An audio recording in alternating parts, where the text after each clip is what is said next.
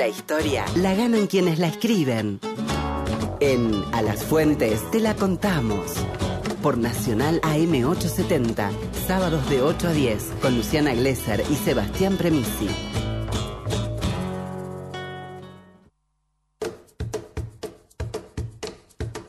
Y a esta altura del recorrido este programa pide a gritos una perspectiva histórica comparada y por eso vino a nuestro rescate Juan Francisco Martínez Peria, coordinador del Departamento de Historia del Centro Cultural de la Cooperación y hombre, hombre clave para ordenar ¿no? todo esto que venimos pensando, ponerlo en línea cronológica. A ver, podemos...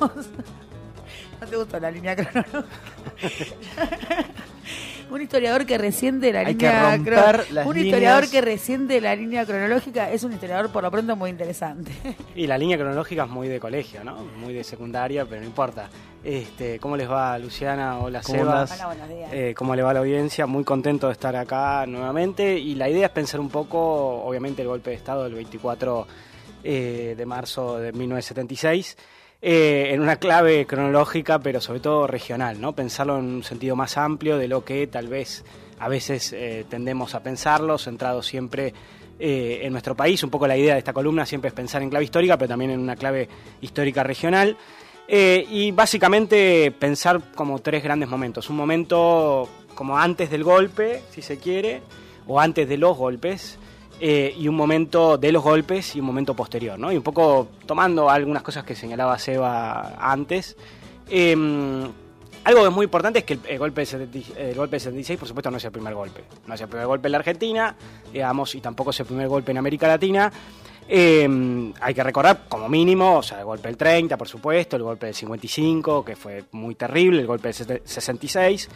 Pero algo clave que me parece es que la época de los 60 y 70 fue una época de, enorme efervescencia política, cultural, popular, una gran movilización en las calles, eh, una gran movilización de la juventud, una enorme conciencia antiimperialista latinoamericana, latinoamericanista, eh, con una lucha hacia el socialismo en nuestra región, pero también en otras partes del mundo. ¿no? Y hay que tener en cuenta este contexto del tercer mundo, algo que hoy ya no se, no se conoce de esa manera ni se tiene esa conciencia tercermundista que había en ese momento, ¿no? Que estamos hablando de la descolonización de África, las movilizaciones, la descolonización en Asia, las movilizaciones en África y en Asia, que se veían como luchas compartidas. Pensemos el Che Guevara, por ejemplo, luchando en el Congo, ¿no? O toda la política de, em, de Cuba hacia África, etcétera, etcétera. Bueno, un día hablaremos de eso que me, interesa mucho, pero no es, eh, no es el momento ahora pero sí tener en cuenta ese contexto de gran efervescencia popular, ¿no? Y que obviamente parte de ese contexto es la insurgencia revolucionaria, pero no es lo único, ¿no? Al contrario, quiero decir, es mucho más amplio.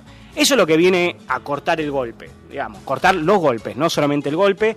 Y otra cosa muy importante que viene también a, de alguna manera, desarticular absolutamente una sociedad digamos, que venía buscando y que venía más o menos industrializándose, fortaleciendo el Estado, etcétera, etcétera, digamos, ¿no? Había habido desde la década del 30, 40, 50 y más o menos cambios en América Latina hacia un proceso de industrialización por sustitución de importaciones en la Argentina y en otros países. La Argentina era uno de los más exitosos, ¿no? ¿Estaban marcados los, eh, los procesos eh, redistributivos en ese momento? ¿Había intenciones eh, distributivas distintas, no? Obviamente, obviamente. El salto que hay en la Argentina, de lo que era la Argentina en ese momento, a lo que es hoy en día, es enorme y en gran medida por los golpes, y no solamente en la Argentina, sino en el resto, en el resto de la región. Entonces, lo importante ahí me parece es señalar esto, los golpes vienen a cortar eso y de alguna forma son golpes distintos a los anteriores en el sentido de que vienen a resetear la sociedad. ¿No? Vienen de alguna manera a desarticular esa sociedad, a romper absolutamente con ese alto nivel de conciencia popular, antiimperialista y revolucionario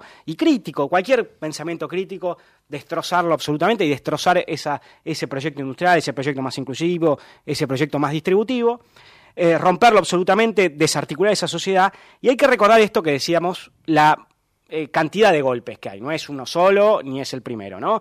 Eh, y otra cosa muy importante, el marco de la Guerra Fría, ¿no? Esto también es muy importante, y por supuesto el rol de Estados Unidos, ¿no? Y un poco señalando lo que decía Seba eh, antes, este plan Cóndor, que es muy famoso, ¿no? Y la clarísima intervención de Estados Unidos en todos los golpes. Recordemos, para nombrar algunos golpes y hacer medio una...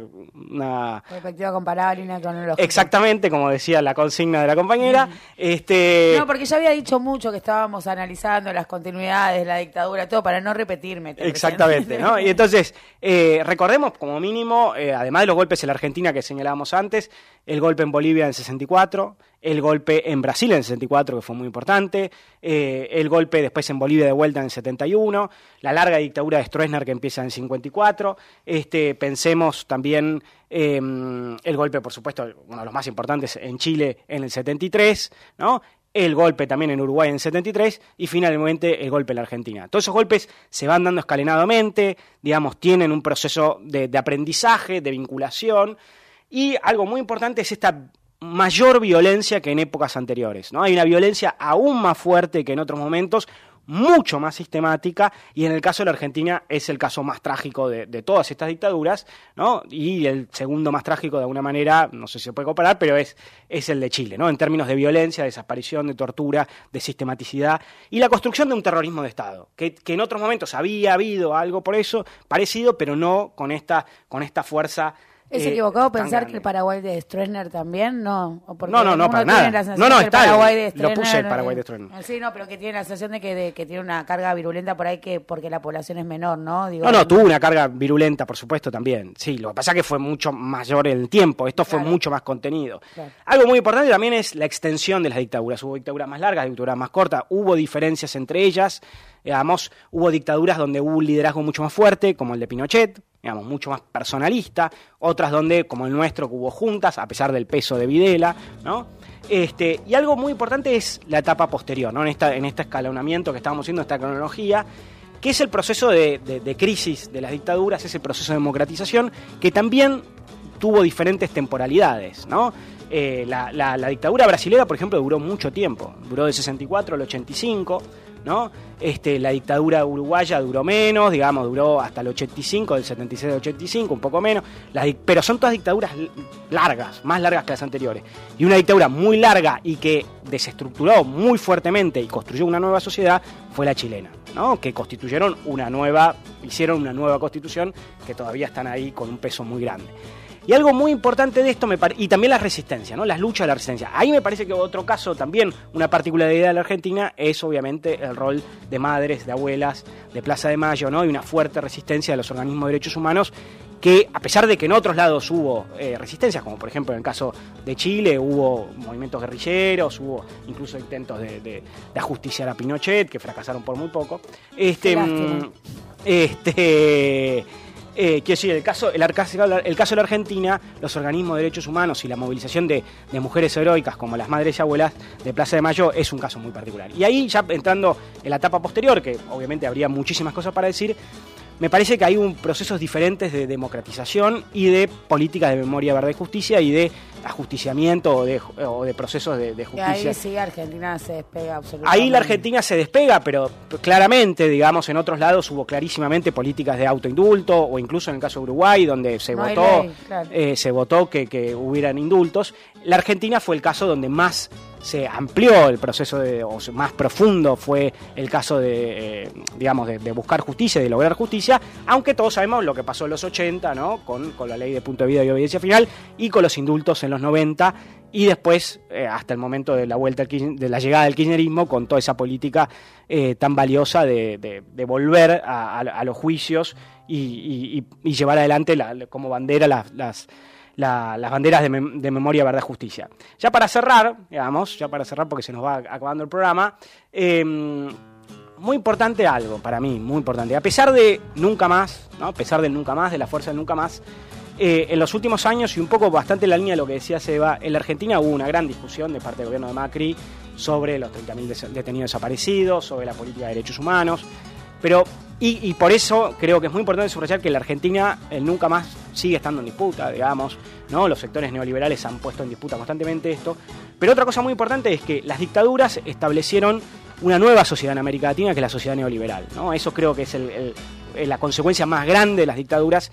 Y las democracias que vinieron después fueron democracias débiles y sin inclusión social y democracias neoliberales eh, y con poco contenido, a pesar de los, todos los cambios que hubo a comienzos del siglo XXI.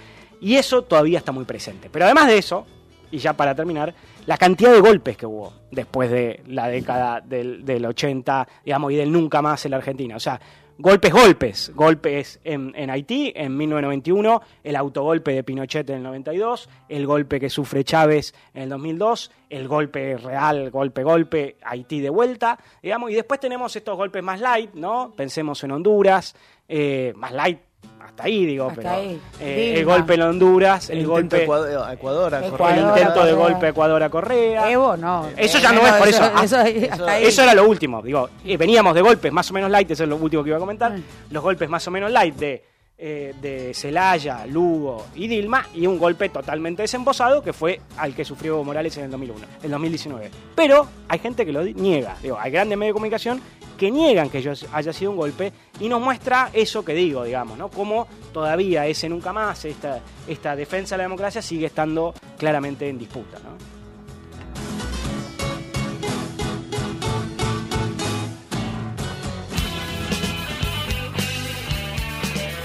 ¿Pensás que todo lo que circula por los medios es verdad? Para que no se te escape la tortuga, volvé a las fuentes. Los sábados, de 8 a 10 de la mañana. Por Nacional, porque la noticia no se mancha.